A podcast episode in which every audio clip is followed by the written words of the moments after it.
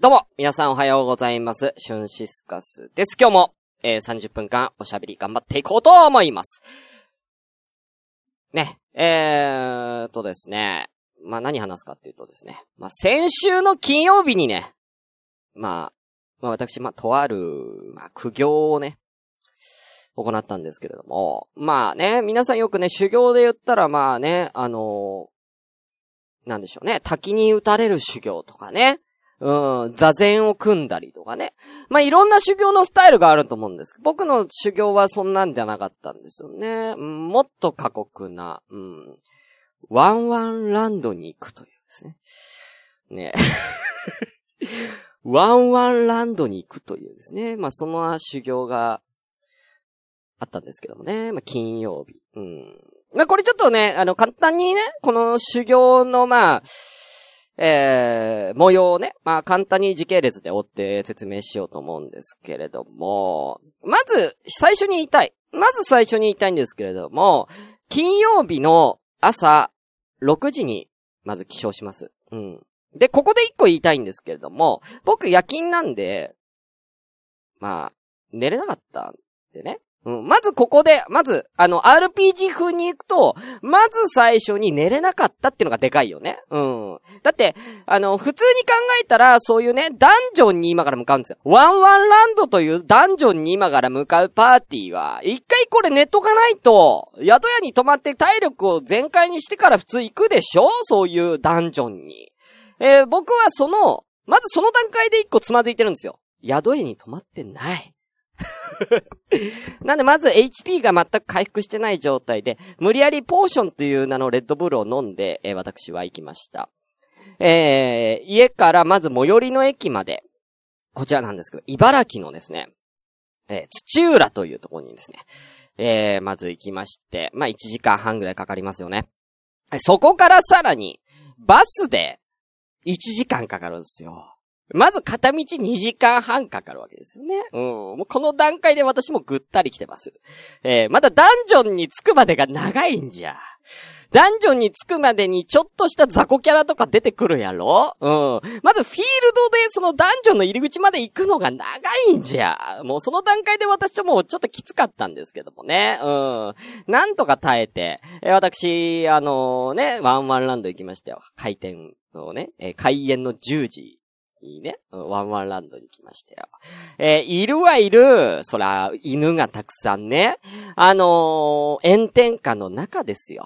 炎天下の中ね、その、あの一応ですね、上には、まあ、なんか、ビニールシートみたいな、よくあるじゃん。あのパラソルみたいな。一応、ああいう素材のビニールシートみたいな、ちょっと分厚いビニールシートの素材の屋根みたいなのがついてまして、で、その、まあ、大体そうですね、まあ、ケージというか、そのエリアの半径が、まあ、半径っていうか、まあ、その、一辺が、大体どれぐらいかなまあ、10メートル四方ぐらいで言うんですかね ?10 メートルもないか。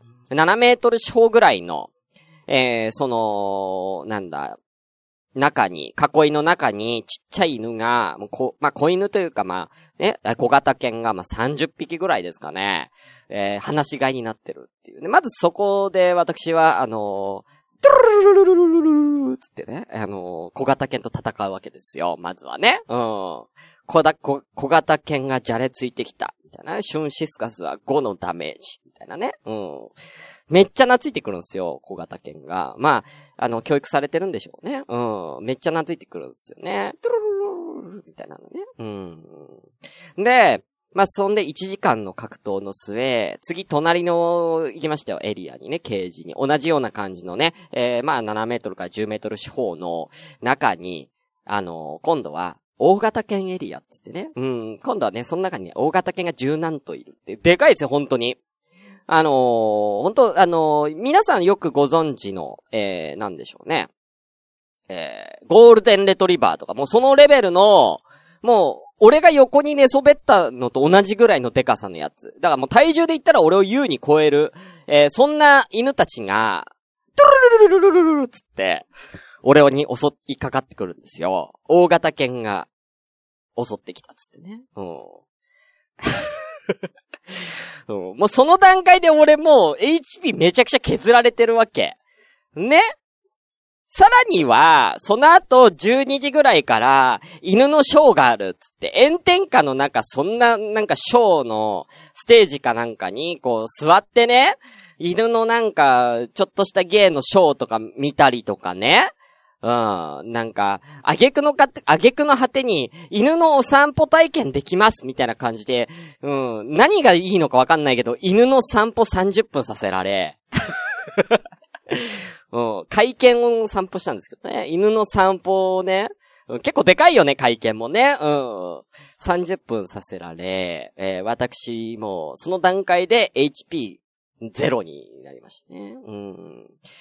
で、まあ、犬たちもね、この炎天下の中やっぱ暑いですから、前半は元気だったです。朝は元気だったんですけれども、やっぱり昼過ぎぐらいからみんなくたってなってまして、ですね、えー、まあ、その頃にはお客さんもブワーって来てたから、で、やっぱ小型犬エリアのその触れ合いゾーンその10メートル思想地方の、そこはもうなんか結構人気で人間たちがもうわちゃーって来て、えー、かわいいねーとかってやってたんで、僕は人の少ないえー、大型犬エリアのベンチに座って、えー、大型犬3頭と一緒にね、うん、大型犬3頭もくたってなってるか、僕のそばで。えー、僕もくたってなってたっていうね、うん。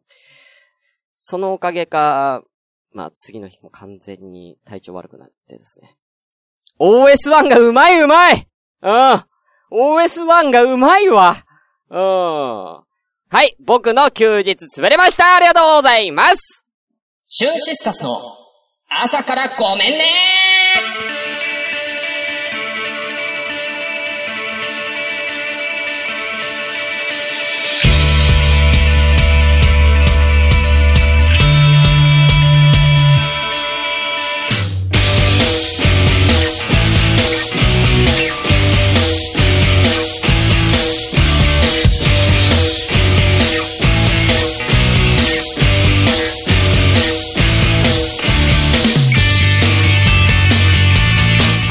皆さんおはようございます。シュンシスカスです。朝からごめんね。本日は第28回です。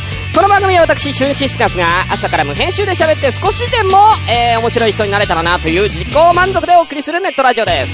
無編集の証拠として現在ツイキャスを同時進行でお送りしております。ということで現在リリース欄6名様ありがとうございます。そのまま失礼いたします。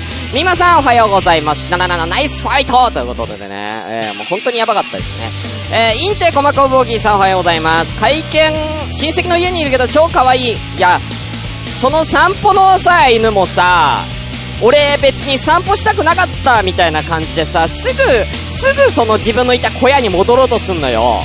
30分散歩できますよっていう感じでね、えー、権利をね、買ったんですけども、1000円で、30分1000円だったんですけど、それ言ったんですけどもう、5分ぐらいで、そいつ、もう俺小屋戻りたいねん、つって。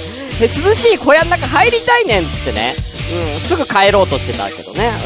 うん。やっぱ、犬も散歩したくねえんだなっていうね。こんな暑い中。はい。ロアちゃんおはようございます。戦ってきました。えー、もう、バシバシ戦ってきましたよ。はい。えー、お後、お名前だけ失礼いたします。お後誰がいるかな？えー、水曜さん、おはようございます。えー、グミネコさんはいないのかなおはようございます。マジュさん、おはようございます。以上になりますかね。えー、本日は、えー、8月の14日の火曜日でございます。ね、もう本当にね、まあね、こんだけじゃないんですよ。いろんな事件が起こったんです。いろんなもう本当に俺の HP を削られる事件が、様々起こったんですけどもね。まあ、ざっくり言うとこんな感じの事件だったっていうね。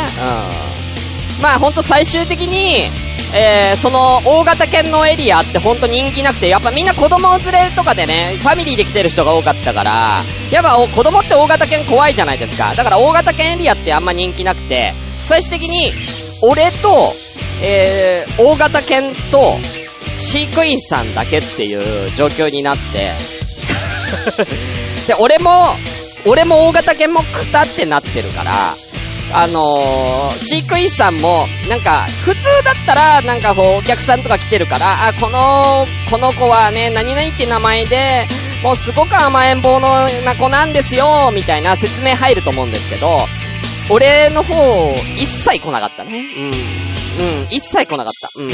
俺と大型犬3頭もくたってなってたから。うん。で、他の人がたまに来ると、あ、どうぞよかったら触ってあげてくださいね、とかって言ってね、そっちのお客さんにはね、が、ガンガンかまっていくんですけど、僕と大型犬3頭のあのベンチ、ね、あの半径3メートルのエリアには、誰一人として近づかなかったんでね。うん。その大型犬エリアのとこにも最初からいるんじゃねえかみたいなね。うん。銅像みたいになってますけどね、僕はね。えー、はい、ありがとうございます。ということで、では早速やってまいりましょう。なんでということでってなんやねん。では行きましょう。行きます。せーの。ごめんなさい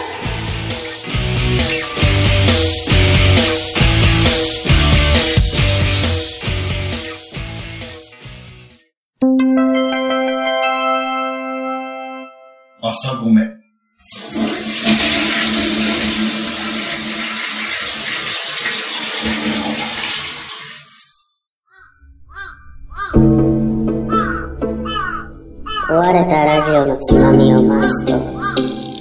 波長があったのか、何かが聞こえる夜がある。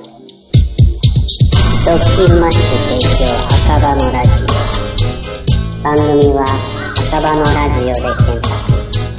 心の周波数を合わせてお聞きください。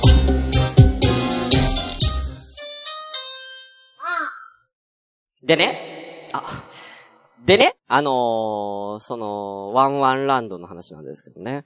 あの、その12時からショーがあってっていう話したじゃないですか。その中に、えー、スイカちゃんレースっていうのがあったんですよ。で、これ何かっていうと、まあ、簡単に言ってドッグレースなんですよね。で、6頭出てきてですね、6頭のうちの1頭を、えー、犬が、スイカの、なんか、柄の、え、服を着てるワンちゃんがいて、このワンちゃんが何頭に、何位になるか、6頭でレースするんですけど、このスイカちゃんの、えー犬が、何着になるかをみんなで当てましょうみたいな、まあ、そういうゲームだったんですよ。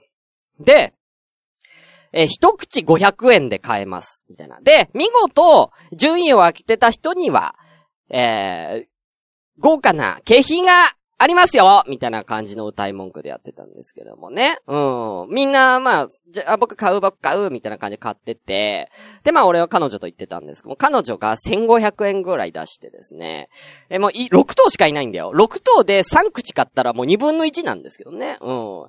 ね、まあなんか買ってて、まあじゃあ俺も、まあね、なけなしのね、500円をね、うん、500円あったらもういいご飯食べれる、うん、松屋で牛丼食える、大盛りいけるよ、うん、食べれるんだけども、うん、つってね、500円出して、うん、やっぱりね、うん、500円出して、んで、もう、やるからには、一等、こいつは一番になるっつってね。俺は夢を追いかけるんじゃっつってね。うん。わしは夢を追いかけるんじゃ。あのスイカちゃんは絶対に一位になるんじゃっつってね。うん。みんなは、なんか、無難、無難っていうか、結構リアルにかけてて、3頭とか、4、3着とか4着とかリアルにかけてて、わしは夢を追いかけるんじゃつって、1位じゃつってね。1位にあの子はなるんじゃつって。あの子は賢い子なんじゃって。今ね、これ見てる感じ、6頭の中で一番おとなしそうな感じになってるけども、やっぱりあのスイカの、ね、服を着てるっていう段階であの子には責任が発生する。うん。あの子にはみんなが注目集めるから私頑張んなきゃって責任を感じてると思う、あの子は。犬って賢いから。だから、あの子は絶対に空気を読んで一等になるんじゃつってね。えー、1位にかけたんですよ。でそしたらね、なんとね、その子、1位だったんです。すごくない？で、えー、1位になってですね。で、そのお姉さんが、えー、スイカちゃん1位でしたつって、えー、1位にかけた方はよろしかったら手を挙げてくださいって言ったら、まあ、観客5、60人いたんですけども、1位にかけたのなんと、僕だけ。もう俺だけ、うん、俺だけ当たっちゃったっていうね。うん。で、えーじゃあ豪華景品あげるんでこっち来てくださいって言ってもらったものが、うん、スヌーピーのノート。うん、スヌーピーのノート。割に合わねえ割に合わねえわ !500 円でかけてスヌーピーのノートってなんやねんおかしいやろうが。100円の価値もねえわ。うん。ね、うん。まあそそんなスヌーピーのノートは僕は休憩室に置いてきちゃったね。うん。うん。うちわ代わりに使ってたんですけどもね。うん。うちわ持ってなかったから、うん。置いてきちゃったね、スヌーピーのノート。うん。はい、ということでね、そんな感じで。ではコーナーの方行っていきたいと思います。聞いちゃった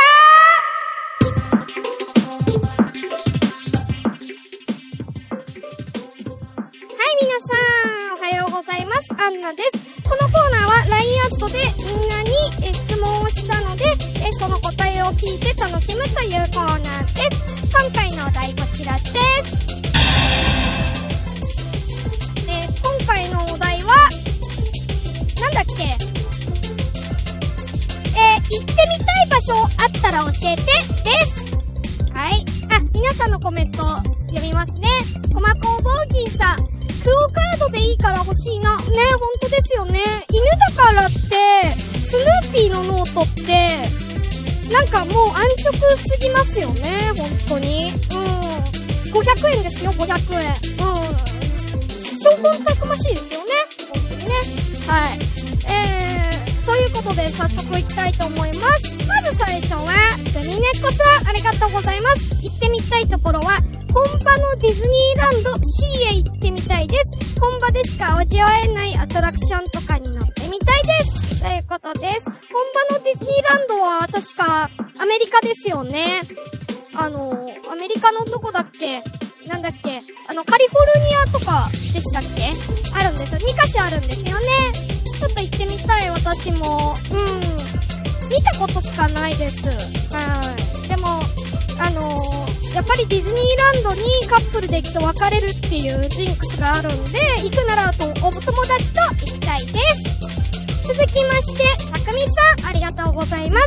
おはようございます。今行っていた、行ってみたい場所は温泉ですね。たまにはゆっくりのんびり体を伸ばして入りたいです。とのことです。ありがとうございます。温泉ね、日帰りとかだったら、ね、行けそうな感じしますけどね。うん。私もね、温泉ちょっと、でもね、今家の近所に温泉あるんで、今度そこ行ってみたいと思います。700円で入れるんですよ。いいでしょう。東京にもね、温泉あるんですよ。知りたい人、後で DM ください。ありがとうございます。続きまして、ロアちゃん、ありがとうございます。行ってみたい場所を教えてとのことです。私の行ってみたい場所は、京都にある万華鏡ミュージアムと、大阪にあるパンダグッズ専門店です。へー。昔から万華鏡が好きで、いろいろな万華鏡を見たいのです。そしてお気に入りを探し中。パンダグッズ専門店はパンダ焼きというお菓子があるみたいなので、それを食べたいです。で、画像もくれてますね。えー、なんかパンダ焼き、なんだろう、これ。おせん、おせんべいじゃないな。なんなんだろう。ワッフルみたいな。甘いのかなこれ。なんか甘そうですけどね。美味しそう。ね、なんで大阪ってパンダグッズがあるんですかねなんかあんまり大阪イコールパンダのイメージあんまないですよね。なんでなんだろうちょっと気になりました。うん。万華鏡ミュージアム、いいですね。ぜひ行ってみたらいいんじゃないですか。なんか京都だからなんかすごい高い万華鏡とかありそうですよね。ありがとうございます。あ、多分そうだと思います。あ、甘いってことね。うん。え、続きまして、魔女さん、ありがとうございます。え、一言。行ってみたいとこは中国かなうん、中国のどこに行きたいでしょうね。なんで中国行きたいのかな？気になりますけどね。ねなんか、あのー、歴史っていうか、なんか古文だったりとかそういうのがね、魔女さん好きなので、なんか中国の歴史とか知りたいのかな？ね、うーん。中国って言ってもすごく広いから中国のどこに行きたいかを、ねえ、うん、わかんないと、私何も言えないけど、私中国だったら、あの、四川に行って、本場の麻婆豆腐を食べてみたいです。ありがとうございます。もしくはパンダ。あ、中国のパンダ見に行くってこと？ケイリン？魔女さん、ケイリンに行きたいの？すげえま、す、すごいマニアック。うん。なんでケイリンなんだろう？気になりますね。なんでかわかったら教えてください。続きまして、終わりです え、ちなみに私が今行ってみたいところは、えー、家以外です。家暑いから涼しいところに行きたいです。汗すごいかいてて、もう今びちゃびちゃだから、これが終わったらもう一回シャワー浴びたいと思います。覗いちゃダメだよ。以上、ラインアウトで聞いちゃったのコーナーでした。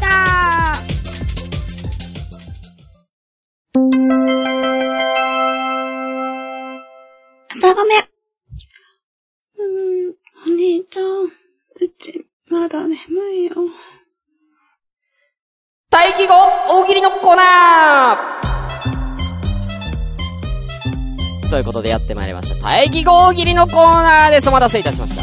えー、このコーナーはですね、えー、皆さんに、えー、僕がね、とあるお題になる、えー、言葉ですね、えー、を、えー、出してありますので、それに対して、えー、反対の言葉、反対の意味のなる、意味となる言葉のオリジナルを、えー、考えていこうというコーナーでございます。ラインアットの方で募集したんですけどもね、えー、ここでも、えー、皆さん答えていただいて大丈夫ですので、えー、どんどん答えていただきたいと思います。まず一番最初、こちらですね。書いておきましょう。こちらです。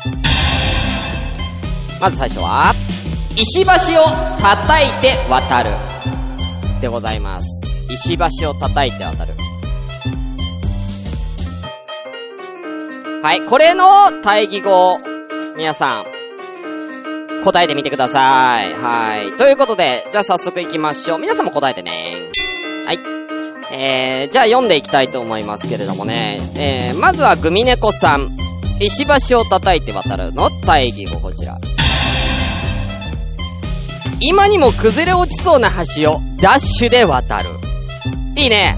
あのー、もうほんとセオリーって感じですね。うん。今にも崩れ落ちそうな橋をダッシュで渡る。でも渡れそうだけどね。うん。渡れ、渡れそうではあるけどね。うんうん。なんで今にも崩れ落ちそうな橋をダッシュで渡ろうとしてるのかが、ねえ、うん。この理由は知りたいですけどもね、おトイレかな？うん、おトイレなのかな？うん。うん、それとも、あのー、それともあのー、ねえ、あのー、グミネコさんのその、あの、崩れ落ちそうな橋の向かい側で阿波踊りをやってて、そこの太鼓叩かなきゃいけないからかな？うん。はい、ありがとうございます。さあ、えー、続きまして、もうどんどん行きますよ。はい。たくみさん、ありがとうございます。石橋を叩いて渡る。大義語こちら。悪天候にヨットを出す。あー、なるほどね。うん。悪天候にね、ヨット出しちゃってね。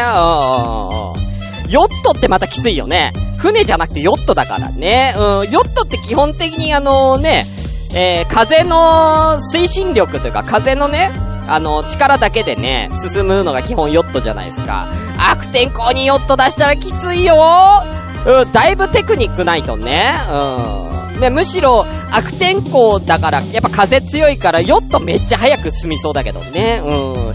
ギャンブルですね。うん。死なない？これ。死なないでね。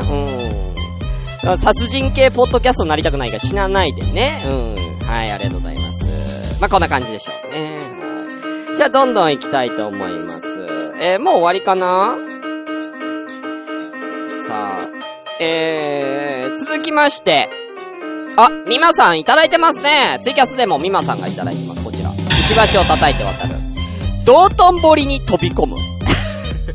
え、それウェイ系の人じゃないですか。よくね、オリン、えー、まあ、オリンピックじゃない、ワールドカップとかでね、日本が勝ったらね、道頓堀にこう飛び込んだりとか、阪神、阪神優勝したら、道頓堀に飛び込んでる人たくさんいますけどね。うん。それ、ただ、あの、ただの事故だけどね。うん。ただの事故ですけどね。はい。ありがとうございます。最後えー、ごめんねむ、こまこさんきましょう。石橋を叩いて、たたる。あ、叩いて渡る。たた、渡い、渡いてたたるって何や？叩いて渡るね。はい。対義語。乗り竹は危ない橋は渡らない。あー、なるほどね。うん。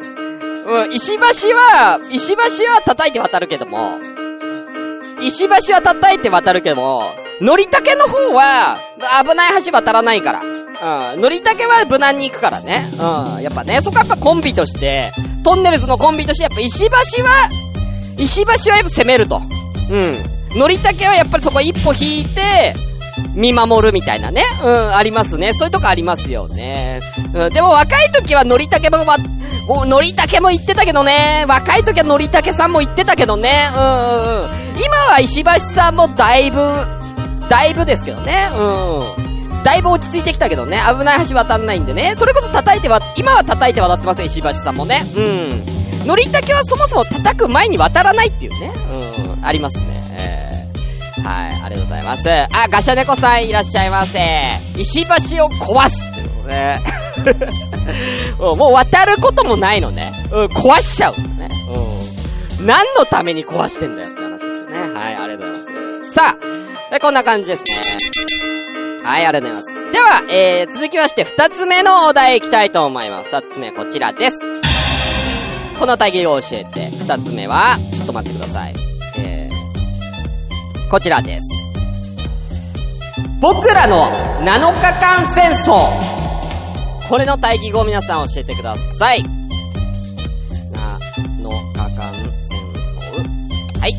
えー、こちらの対義語を皆さん教えてください。ということで、じゃあ早速行ってみたいと思います。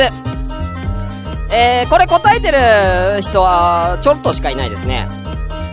さあ、どんどん行きましょう。たくみさん。まず、僕ら7日間戦争の対義語。えー、なんだこれ。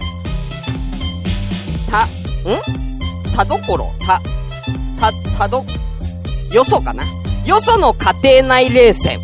ということでね。うん。よその家庭内冷戦。うんまあね、僕らじゃないね、よそのね、うん。僕らは7日間戦争やってます、つって。僕らは7日間戦争やってますけれども、よそ様は家庭内で冷静なさってるんですよね、っていうね。僕らはまあ7日間ね、表でやってますけれども、一方あの、あなたの家の中って、やっぱり家庭内でね、つって、バッチバチなんでしょ？つって。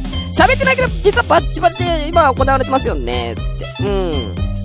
まあ、そんな感じよね。うん。むしろ家庭内冷戦が嫌で子供が、ぐれて、戦争を起こしてる可能性あります。僕らの7日間戦争ね。うん。やめてっつって。もうお父さんとお母さん家庭内で冷戦するのやめてっつって。僕家出るっつって。7日間戦争に参加しますみたいなね。ありと思うんですよね。うん。ありがとうございます。さあ、こんな感じで、ね、いいと思いますよ、すごく。今ちょっと声張りすぎて疲れちゃった。さあ、えー、あ、えー、皆さんいただいてますね。ありがとうございます。まずじゃあ最初、ガシャネコさん。僕らの7日間戦争の大義語。お前らずっと平和。うん。僕らじゃ、お前らずっと平和。うん。いい、いいね。うん、平和一番だよね。うん。やっぱりね、うん。ずっと平和って、ないからね。うん。今まで地球上でずっと平和なことってないから、人間誰しもずっと平和が一番なんだよ。うん。ねうん。みんな、僕らずっと平和っていう、でも映画あったら、絶対見ないけどね。うん。面白くないよね。うん。ずっと平和なんだもん。うん。もうなんならなんかもう、うん。今日は、猫がいつもと違うご飯を、うん、ちょっとしか食べなかったから、やっぱりいつものご飯に戻した方がいいかな？みたいな映画いらないもん。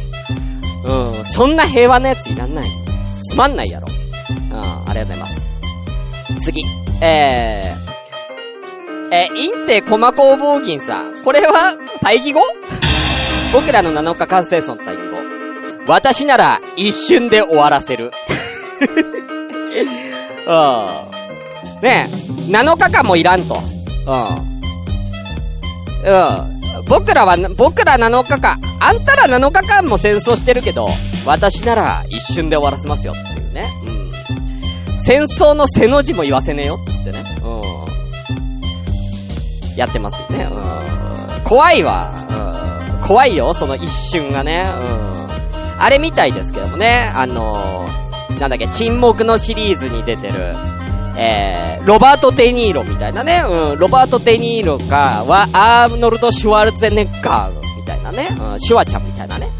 感じですけどね。うん、さすがですね。ありがとうございます。さあ、えー、みまさん僕ら7日間戦争の、えー、大義語。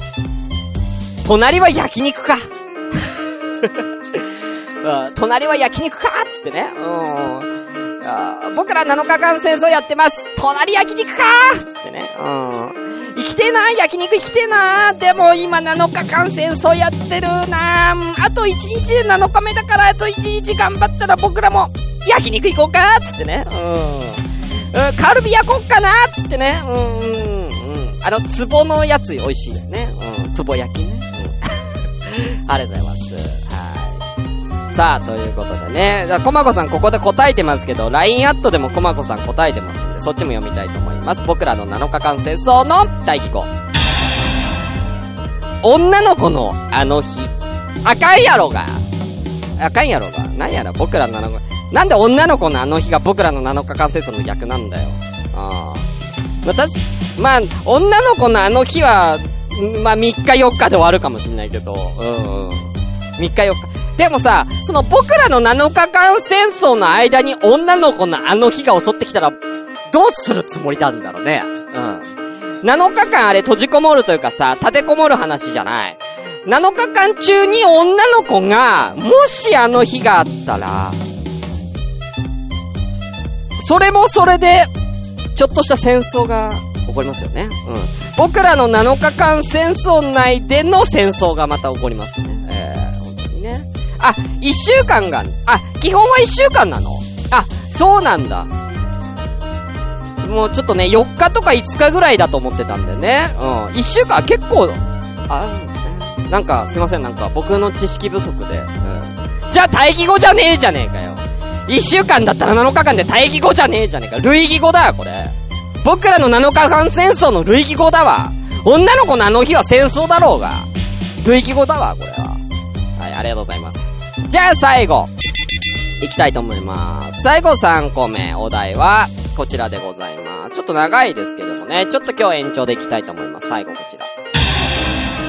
最後の大喜利のお題はこちらです。ポニーテールとシュシュ。ということでね、えー、ポニーテールとシュシュの対義語を皆さん教えてください。はい。ね、AKB であるね。やっぱね、あのー、夏だからね、これ、ポニーテールとシュシュの対義語って、ね、ごめん、ポニーテールとシュシュがちゃんと、あ、ちょっと待って。ポニーテールとシュシュがちゃんと書けない。いいや、ひらがなで。はい、じゃあこれ皆さん考えてみてください。ポニーテールとシュシュ。では、えー、ポニーテールとシュシュ考えていただきました。たくみさん、まず最初に行きましょう。ポニーテールとシュシュの対義語こちらです。スマホドポッドキャスト。なるほどね。うん。スマホに欠かせないアイテムはポッドキャストですよっては、おう、うまいね。あいい、いいね。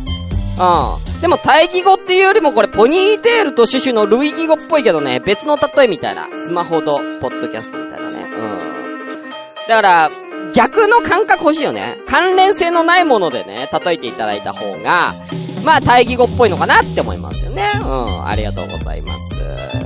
はい。まあ、こんな感じでね。まあ、皆さん自由に。もう、ポニーテールとシュシュは結構、なんか、結構いろんなことできますけどね。さあ、えー、続きまして、ミマさん行きましょう。ポニーテールとシュシュの対義語を教えて。貞子とテレビ。うん、貞、まあ、貞子とテレビは、まあ、か、もうだいぶ関連性ありますけどもね。まあ、夏だしね。うん。クール、きっとクールつってね。うん。ポニーテールとシュシュの音楽が流れながら、貞子が出てきたら面白いですけどね。あの、ポニーテールとシュシュであの、砂浜でね、AKB の子がね、あっちゃんとかね、うん、あのー、大島優子とかがこう踊ってる、踊ってる中、あの、振り向いたら、振り向いたら貞子出てくるみたいな。うん。貞子が AKB のメンバーの中に混じってて、出てきちゃうみたいなね。うん。ポにいてるっていう音楽流しながら、貞子が一歩一歩近づいてくるね。うん。それも怖えわ。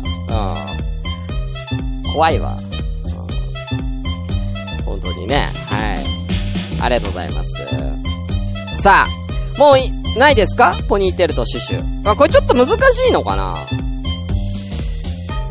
難しいですかね？うん。なんかね、まあ、まあ、あの、本当に、何でもいいと思うんですよね。うん。何でもこれいけると思います。ポニーテルとシュシュの反対の言葉。あ何でも、いて、いけますよ。うん。何でもいけますよ。うん。うん。まあ、例えばですけど、ポニーテルとシュシュの対義語、こんな感じのもありますね。あ、ちなみに僕が出しますけれども。え、ポニーテールとシュシュの反対語。えー、えー、本物の馬の尻尾と、俺？うん。うん。こんなんでもいいですね。うん。本物の馬の尻尾の、にビンタされる俺。うん。ね、ポニーテルとシュシュの音楽流れながら、本物の馬の尻尾にビンタされる俺。まあ、こんなんでもいいですよね。まあ、なんでもいいんですよ。うん。さあ、えー、じゃあね、えー、ここで、えー、コマコさんの答え言ってみたいと思います。さあ、コマコさんはなんて答えたかな？ポニーテルとシュシュの対義語。青山テルマとジュジュ。ああ青山テルマとジュジュ確かにねポニーテールとシュシュ青山テルマとジュジュうんありだねうん。これあり。うん。あと山本太郎とヨガは、全然関係ないから。うん。だったら片岡鶴太郎とヨガにしてくれた方がよかったけどね。うん。はい。よかったんじゃないですかね。うん。一番いいんじゃないですかうん。青山テルマとちょっと似てるし。なんかテイスト似てるし、青山テルマとジュジュなんか似てるしね。うん。はい。ということで今回は3つのお題を出させていただきました。ありがとうございました。特にあのこれ、一番良かったとか特に決めてないんでね。皆さんそれぞれ良かったやつ。えー、もしあったら、えー、言ってくださいね。はい。ということで、以上、大義語大喜利のコーナーでした。シュンシスカスの朝からごめんね